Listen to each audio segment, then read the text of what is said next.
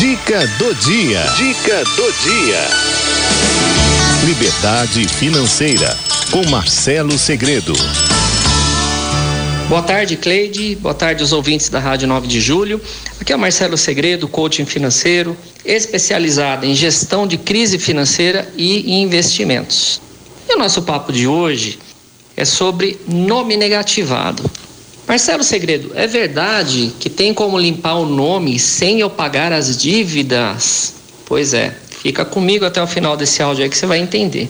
Olha só, sim, é verdade que é possível tirar a restrição do seu nome sem pagar as dívidas. Isso porque existe uma lei aqui no estado de São Paulo que diz que para que o nome do devedor seja negativado, é necessário que o banco, a loja, primeiro envie para você uma notificação via correios com AR, que é o aviso de recebimento.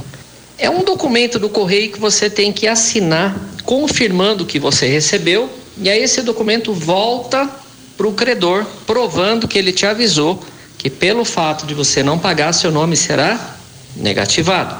A grande questão é que as empresas, bancos, lojas não enviam essa notificação via correio com R.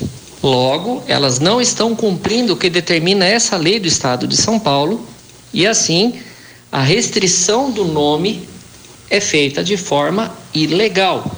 Então, é um direito dos consumidores que têm nome negativado entrar na justiça requerendo que saiam todas as restrições do seu nome, mesmo sem pagar a dívida. A questão é, para isso, obviamente, você vai ter despesas com advogado. E aí a gente precisa avaliar se vai ter custo-benefício para você. A nossa equipe é especializada nessa área de gestão de crise financeira e fazer esse tipo de levantamento para dizer para você qual é o melhor caminho a ser seguido. Será que realmente vale a pena você contratar um advogado para entrar com essa ação ou existem outros caminhos com custo-benefício que te favoreça muito mais? Cleide, eu quero aproveitar para convidar os ouvintes da rádio. Sim. E de segunda a sexta, às 18h20, eu estou ao vivo no YouTube com lives inéditas, trazendo temas como esse, como também como sair das dívidas, investimentos, gestão financeira e planejamento. Beijo no coração de todos, fiquem com Deus e até mais.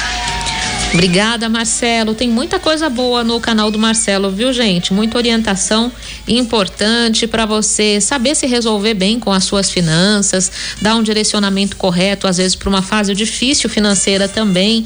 E aí a gente acaba às vezes caindo em algumas armadilhas, né, do mercado financeiro, fazendo empréstimo em cima de empréstimo, pagando dívida com juros do cartão de crédito. Aí o juros é muito alto, é pior do que se você tivesse pego o um empréstimo para pagar. Então tem que fazer essa conta, essa matemática, colocar tudo na ponta do lápis, porque não tá fácil para ninguém e a gente não quer chegar no final do ano mais endividado do que já tá, né? Porque a maioria dos brasileiros hoje estão com alguma dívida. Tá certo, gente?